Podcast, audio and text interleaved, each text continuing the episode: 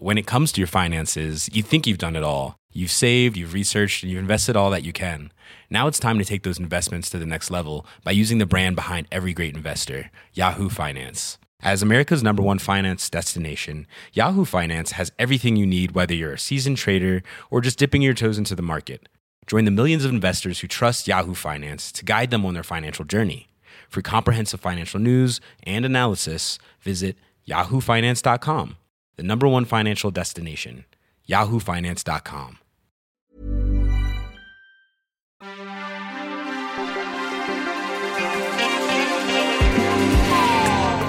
Bienvenue dans Next Épisode, saison 2, votre podcast consacré aux séries télé tous les mardis à 19h sur Séance Radio et partout, tout le temps sur Internet, à retrouver à la demande sur vos applications favorites, Apple Podcasts, SoundCloud, Podcast, Podcast Addict, je savais qu'un jour ça ne passerait pas, Mm. etc. J'ai vu un film qui s'appelait comme ça, mais c'était pas. Bon, pardon.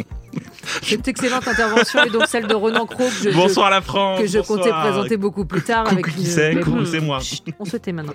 Et en l'an de plus de débats, peut-être, plus de respect, bah, la preuve que non, hein, et plus de, bah rien du tout, hein, plus de vannes complètement pourries. Oh non, je ne vous bien. félicite pas. Ah, bon. Aujourd'hui, la flip est totale, rien à voir avec les débatteurs du jour qui sont charmants, sauf Renan Cros, civilisé et même pas hanté. Bonjour Anaïs Bordage. Bonjour. Parce que c'est par toi que j'aurais dû commencer évidemment, mais monsieur, monsieur Renan Cros prend Mais la parole trop de drôle. manière Bah, bah, bah, eh ben, voilà, ça m'a fait rire. Eh ben, Eh merci bah, pour bah, ce bah, moment, bah, Charline. Eh ben, eh ben, Et alors eh ben alors, Alors, quoi eh ben, y a ben. quoi Il sera question d'une maison flippante équipée de visiteurs moyennement appréciables. On parle de Haunting of Hill House, série Netflix, juste après l'info du jour.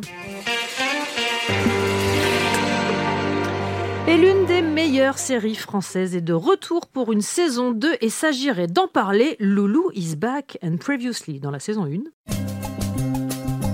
Je suis enceinte d'un enfant. Mais c'est 300 000 balles un enfant. T'as 300 000 balles sur ton compte? Bien sûr qu'on n'est pas prêt. Lolo, je crois qu'il y a une petite fuite là. T'inquiète pas ma grosse. J'ai une appli accouchement. La saison 2 démarre 4 ans après la naissance d'Alex, enfant surprise de Loulou et la séparation avec Marcus, le papa. Mais que va-t-il se passer? Alors plein de choses chouettes et moins chouettes, et drôles grâce au talent des trois merveilleuses Louise Massin, Alice Vial et Marie Lelon, très bien entourées dans cette nouvelle saison. Loulou, saison 2, c'est à ne pas rater sur arte.tv. Quelqu'un Ah. peut me contredire? Jamais. Je les aime d'amour, vraiment. C'est Anaïs, formidable. tu suis? Euh, non, je suis pas, mais c'est sur ma liste. tu vas adorer. Ouais, C'est je- incroyable. Je crois que J'ai tu j'ai vas trop hâte en fait là. en ouais. fait. Et en plus, ça, J'étais c'est- un peu passé à ça côté dure de. 6 minutes. Donc, euh, c'est- Parfait. Voilà. Le temps d'une station de métro, euh, d'un blocage de la ligne 6 entre deux stations. Du vécu dans une Je expérience raconte vécue. ma vie un Ouais, petit c'est peu. ça. Non, c'est génial. Il faut, enfin, en fait, il- faudrait que c'est, c'est donc Alice Vial, Marie Lelon, Louise Massin, et c'est aussi beaucoup écrit par Géraldine de Margerie, Margerie, qui travaille avec du Tutotal avec. Vincent, avec Vincent, avec Maxime Donzel. C'est vraiment, euh, ce serait bien qu'on leur donne plus de place encore. C'est tellement drôle, tellement bien écrit. C'est un peu de la chronique, mais qu'est-ce que c'est drôle. L'épisode 2 de la saison 2, le dîner d'anniversaire, m'a fait pleurer de rire. Je ne vous dirai pas pourquoi, mais il y a un truc avec un acrobate. J'ai pleuré de rire. Donc vous avez compris, Loulou, c'est indispensable et c'est sur arte.tv. Changement d'ambiance, on va moins rigoler.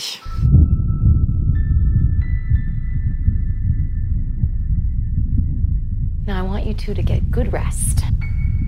What if I have a bad dream? Well, I'm sure we can handle any dream you have. What if I dream that you sent us away into the dark and we get hurt? Really hurt? And what if I'm so sad and scared of the dark out there that I put poison in me for years and years until my blood turns into poison can't feel anything happy? Non, je t'ai plus. Moi, il me faut déjà de la ventoline et des calmants, hein, rien qu'avec cette bande-annonce. Alors, plusieurs frères et sœurs qui ont grandi dans une baraque amenée à devenir une maison hantée, la maison hantée la plus célèbre des États-Unis, sont contraints d'y retourner. Sans moi, parce que j'ai piscine. Mais vous, Anaïs et Renan, est-ce que vous vous êtes complètement maso ou quoi?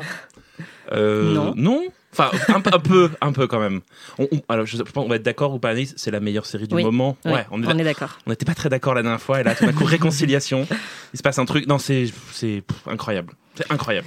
C'est 10 Voilà, fois, merci 10 d'être- fois 50 minutes de terreur pure à l'initiative de Mike Flanagan, à qui on doit déjà Ouija, les origines au cinéma. D'après là, donc là, c'est une adaptation du roman Maison hantée de Shirley Jackson, l'un des meilleurs romans fantastiques pour Stephen King, un mec qui s'y connaît un tout petit peu et qui a déjà euh, d'ailleurs salué la qualité de la série sur Twitter.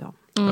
Oui, bah Shirley Jackson, c'est vraiment une super auteure. Euh, elle- effectivement, elle est très douée pour euh, pour faire très peur, mais il n'y a pas que ça. En fait, il y a aussi beaucoup d'émotions euh, dans son œuvre et dans cette série aussi. Et en fait, c'est ça qui est génial et qui la démarque, je pense, de toutes les autres séries euh, d'horreur de manière générale et des autres séries du moment. C'est que c'est exactement ce qu'une série d'horreur devrait être. C'est-à-dire que ça fait peur. Il y a aucun doute là-dessus. Voilà, parce qu'il y a aussi hein. quand même des séries d'horreur qui, comme American Horror Story, qui ne font plus peur depuis au moins euh, 8 ans, quoi. Euh, là, ça fait très peur, mais il y a aussi une émotion euh, vraiment incroyable. Et enfin là, en fait, l'extrait, je le trouvais plus touchant que- qu'effrayant. euh, Maintenant que j'ai vu la série, parce que en fait, euh, bah, on a le temps de vraiment développer ces personnages, et c'est ça l'intérêt de la série, c'est que on s'attache tellement à eux et qu'en fait, chaque moment de terreur a un impact incroyable parce que on veut qu'il leur arrive euh, euh, rien, encore rien de mal. Mm. On est vraiment euh, hyper investi dans dans leurs relations. C'est une fratrie, donc euh, le, les relations très complexes qu'il y a entre frères et sœurs sont très très bien développées dans la série. Et puis il y a un casting en fait vraiment incroyable. Le talent de la personne qui a casté euh, toute cette équipe, mais vraiment c'est hallucinant. Les Euh, enfants jouent bien, même dans la bande annonce. les enfants jouent hyper bien. On a euh, McKenna Grace euh, notamment qui joue euh, Théodora et qui était dans Marie et dans euh, Moi Tonya qui jouait euh, Tonya Harding euh, quand elle était petite, qui est vraiment une super actrice et j'ai hâte de la voir euh, grandir parce que vraiment elle est incroyable alors qu'elle est quand même très jeune. Et ils sont tous vraiment géniaux. Euh, bon déjà il y a la ressemblance entre Ça, les fou. enfants. Ça marche Ouais, hyper bien. Et ceux qui les jouent à l'âge adulte, mais c'est incroyable. En fait, à Parce aucun c'est construit moment. en euh, flashback. hein. voilà, c'est Ouais, ça. On a le présent et le passé. Et Mm. en fait, à aucun moment on se dit, mais attends, c'est qui lui déjà? Euh. Ils ont une ressemblance physique et même dans les maniérismes, c'est hyper bien fait. Entre Timothy Hutton et euh, comment il s'appelle euh, Euh, Henry Hen- Thomas? Henry Thomas, ouais, c'est ça. Non, mais c'est c'est du génie en fait. Le, le casting est vraiment génial. euh, La ressemblance Et euh, en- entre les deux est géniale. entre eux-mêmes, entre frères et sœurs, et entre Ouais, la mère et eux, il y a un truc qui est fou. Ils ont l'air de faire partie de la même famille, Exactement. vraiment quoi. Mais c'est ce qui fait d'ailleurs que ça marche. C'est-à-dire que la série est quand même très complexe au départ, il faut le dire. On est un peu perdu, on sait pas où on est, ça se passe à différentes temporalités. Mm. Et en fait, ce qui, fonctionne, c'est que la série est extrêmement guidée. Et pour revenir sur, ce- sur ce que disait Anaïs, effectivement, ce qui est très réussi, c'est que c'est une série d'horreur, mais qui fait très peur parce qu'elle, en fait, elle a enlevé tout l'artifice un peu lourdingue du, du- du cinéma d'horreur d'aujourd'hui. En fait, il y a très très peu de jumpscares. Il y en a deux, trois placés. Il y en a dans chaque épisode quand même, a, quasiment. Voilà, un tout petit mais, peu. mais c'est pas ce qui fait le plus peur et Non. en fait c'est ça enfin moi j'aime pas les jumpscares et Mm. je, je- en étant fan d'horreur c'est quelque chose qui m'énerve effectivement dans le cinéma d'horreur actuel c'est qu'il y en a beaucoup trop Et là, il et les là a, il les a en a mais il n'y a pas que ça voilà et en fait il y a d'autres ressorts euh, beaucoup plus efficaces qui font beaucoup plus peur euh, que les jumpscares quoi Mais c'est une série sur le deuil aussi, on est d'accord. C'est une série sur la pas- nostalgie Ouais. aussi, c'est-à-dire que sur, sur le deuil, oui, évidemment. Enfin, on pense beaucoup, beaucoup, beaucoup à Six Feet Under. C'est Mm. comme une, une version un peu corsée, un peu vénère de Six Feet Under, parce que Six Feet Under empruntait euh, notamment au cinéma d'Igmar. Bergman ou This Is Us, et- effectivement. Sauf que là, en fait, ce qui est très beau, c'est qu'il a, puisqu'il a déplacé le schéma horrifique, en fait, il ne, il, il reste que des personnages et des personnages qui sont confrontés à des terreurs, mais qui sont confrontés à des qui sont des terreurs intimes. Et d'ailleurs, la série le dit après quasiment dans le premier épisode. Il y a une phrase qui dit euh, Mais vous savez, les fantômes ne sont que la manifestation de vos remords, de vos regrets, de vos peurs. Donc, on comprend très vite, et c'est la littéralité du procédé qui est très beau, c'est que, effectivement, oui, il est question de fantômes. Et vraiment, moi, j'ai eu deux, trois moments de cris un peu suraigus Ah en ouais. regardant la série. vraiment Ça fait longtemps que j'avais pas eu peur, mais, mais pas une peur. euh, par exemple, tu parlais d'American Horror Story. Moi, American Horror Story, ça me dégoûte. Je suis devant, je suis là, Mm. Brrr, c'est dégueu. Là, Ouais. c'est- c'est vraiment regardable par tout le monde, sauf par Charline Roux, qui a vraiment trop peur. Ouais. Mais ce n'est jamais dégoûtant, ce n'est jamais. euh, c'est vraiment une, une horreur euh, presque enfantine, si on peut le dire. C'est en Mm. gros, il y a quelque chose qui vous observe, il y a des fantômes, il y a des.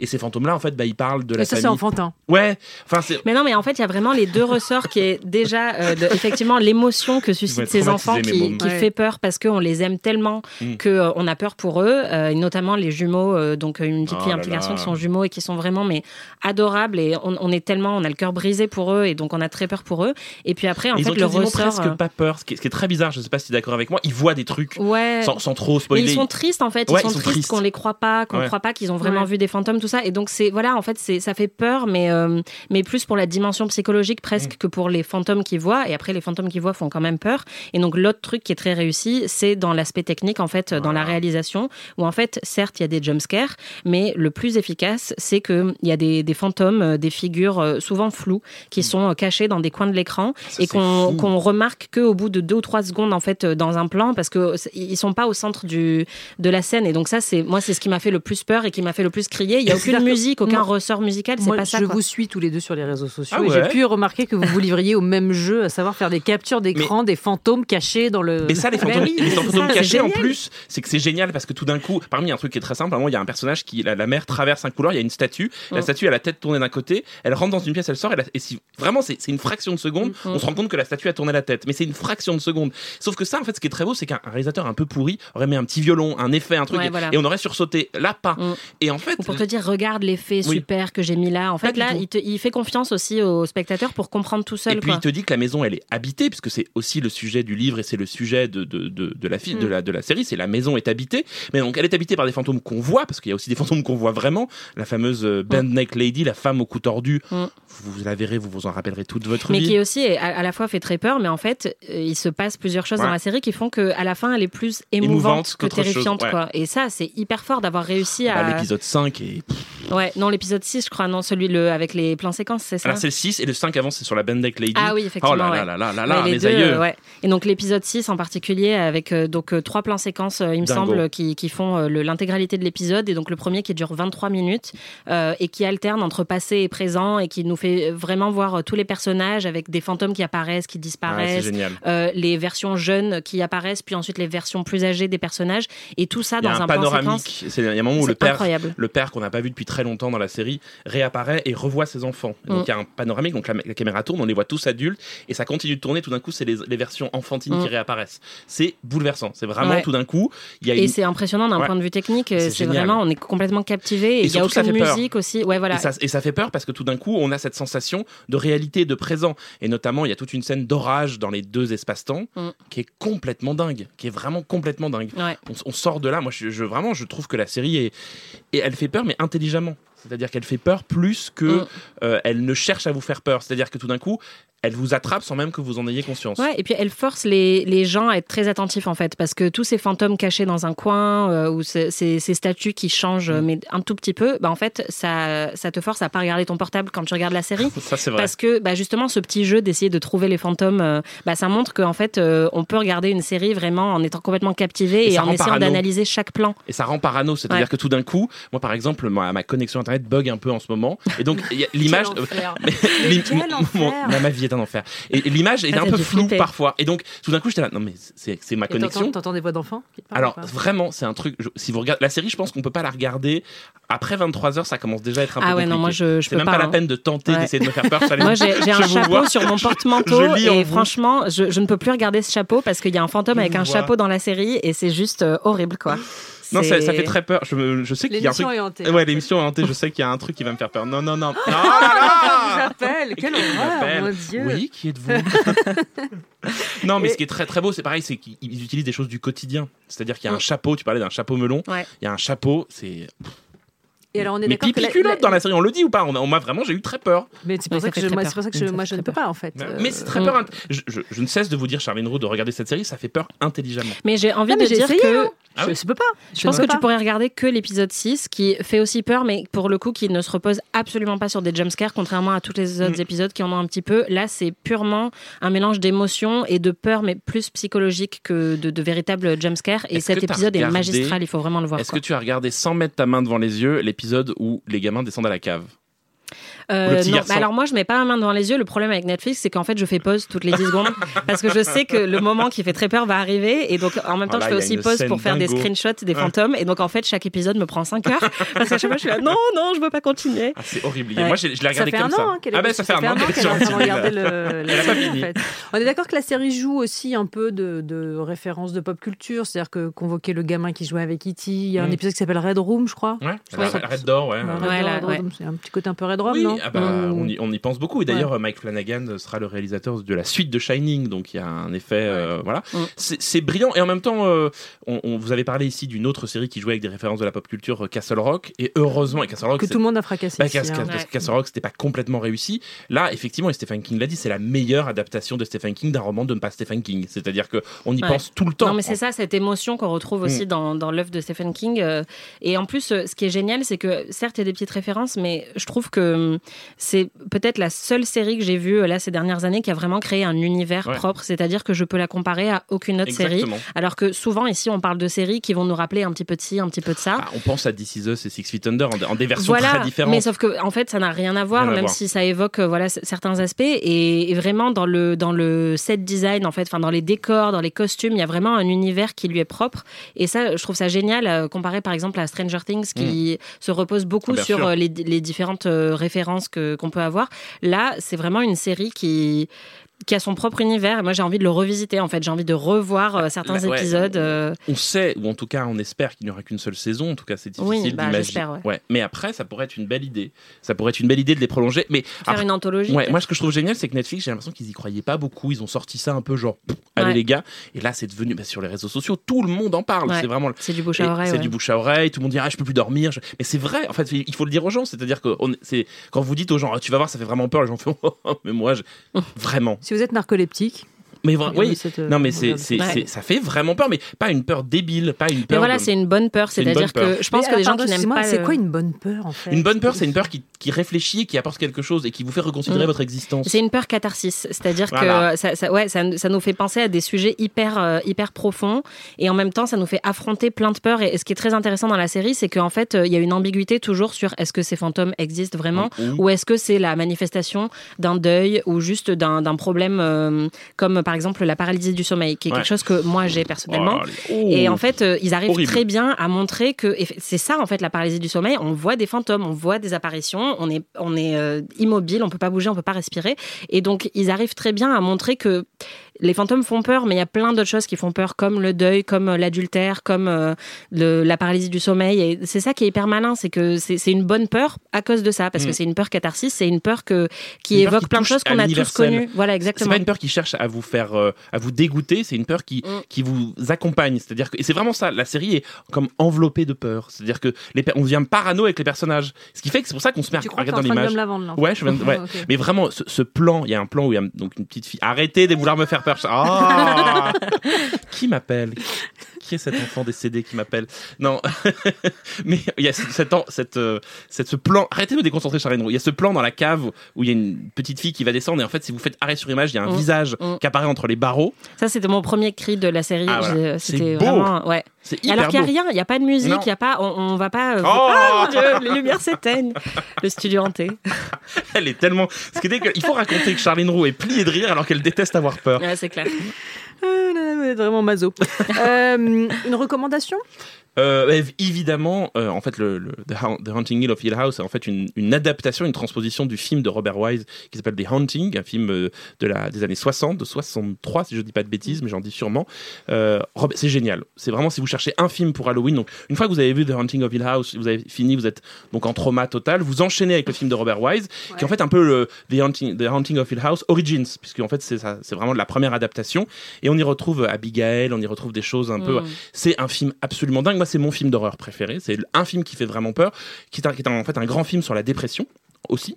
Euh, Ce qu'on n'a pas dit aussi, c'est que ça parle aussi pas mal de, Ouais, de- effectivement. de- voilà. Et là, il, vraiment, lui, il l'utilise. On sent que Mike Flanagan a vraiment beaucoup vu le film de Robert Wise. D'ailleurs, il le dit en interview. Il dit euh, le film est tellement extraordinaire que je ne pouvais pas repartir sur les mêmes traces. Donc c'est pour ça qu'il a euh, varié les personnages, fait autre chose. Oui, c'est une adaptation très euh, Libre. Ouais, très libre. Et le film est, est dans un noir et blanc. C'est un vrai, vrai film de terreur aussi. Euh, c'est le parfait pendant du, de, de la série. Alors c'est un peu évident parce que c'est l'adaptation originale, mais vraiment, vous voyez ce film The Haunting, La Maison du Diable de Robert Wise. Anaïs.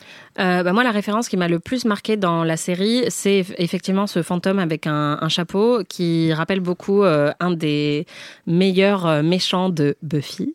Euh, conseillé Moi, Buffy.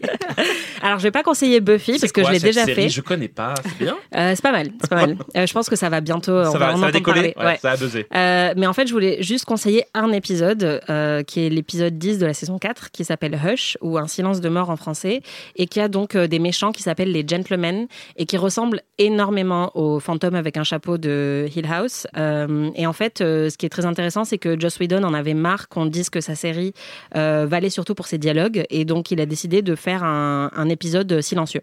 Donc il y a un tout petit peu de dialogue au début de l'épisode et ensuite le principe c'est que tous les habitants de la ville se font voler leur voix, donc ils ne peuvent plus parler. Et tout le ressort euh, de, de la peur en fait euh, fonctionne sur ça parce qu'ils ne peuvent plus crier et ils sont euh, chassés par ces gentlemen. Donc ces, ces monstres très souriants mais squelettiques avec un, un grand chapeau. Et, euh, et en fait c'est un des épisodes les plus terrifiants de Buffy. Mm. et c'est aussi très très beau et très bien foutu sur la forme parce que bah il y a aucun dialogue. Donc euh, ils doivent trouver euh, d'autres manières de, de, de faire évoluer l'intrigue et les relations entre les personnages. C'est vraiment un épisode brillant. Et si vous avez bien aimé Hill House je pense que vous aimerez cet épisode et vous pouvez le regarder sans voir le reste de la série même si vous devriez regarder le reste de la série parce que c'est Buffy Mais alors, du coup, si moi je continue pour Halloween de regarder l'étrange Noël de Mr. Jack, vous m'en voudrez pas, c'est pas très grave non plus. hein. Fais gaffe, hein, c'est un peu costaud. Ouais, même. après, si on partage cette erreur, moi je reste sur Tooms dans X-Files. Bah hein. je m'en oui, suis bah. jamais remise, c'est pour ça que je Ah ne oui. regarde pas de choses qui font peur en fait. au-dessus de toi là? Non, j'ai pas peur. En revanche, il y a vraiment une petite fille qui crie ton nom depuis tout à l'heure alors Je qu'on est vraiment seul dans le. C'est étrange. Eh ouais, bah ouais. Que Bah oui, voulez-vous? toi, t'es là, tu veux conseiller des trucs qui font C'est une peur. fan, c'est une fan, c'est tout. Non, pas du tout. Il y a vraiment personne nous dans ce, dans ce studio. Anaïs peut le, peut le confirmer. Ah non je, je vois rien moi Si, alors- il y a le. Bah, Quoi alors, c'est pas gentil, regarde. Mais non, mais oui, bien sûr que évidemment qu'on n'est pas seul. On est euh, techniquement incapable de réaliser Voilà. cette émission. Vous dites n'importe quoi, Charline Roux, la France a besoin de le savoir. Bah, non, je crois pas. Mais enfin, je crois que vous avez quand même conseillé un truc qui fait très très peur. Et euh, rien que de vous entendre en parler, je vais assez mal dormir en fait. Donc je ne Mais vous remercie non. pas. Oh. Next épisode, c'est terminé. Merci beaucoup Anaïs Bordage. Merci. Merci Renan Cro et rendez-vous mardi prochain à la même heure.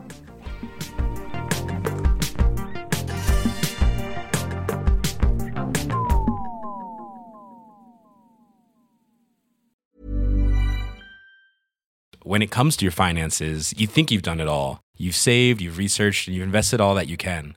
Now it's time to take those investments to the next level by using the brand behind every great investor, Yahoo Finance. As America's number one finance destination, Yahoo Finance has everything you need, whether you're a seasoned trader or just dipping your toes into the market.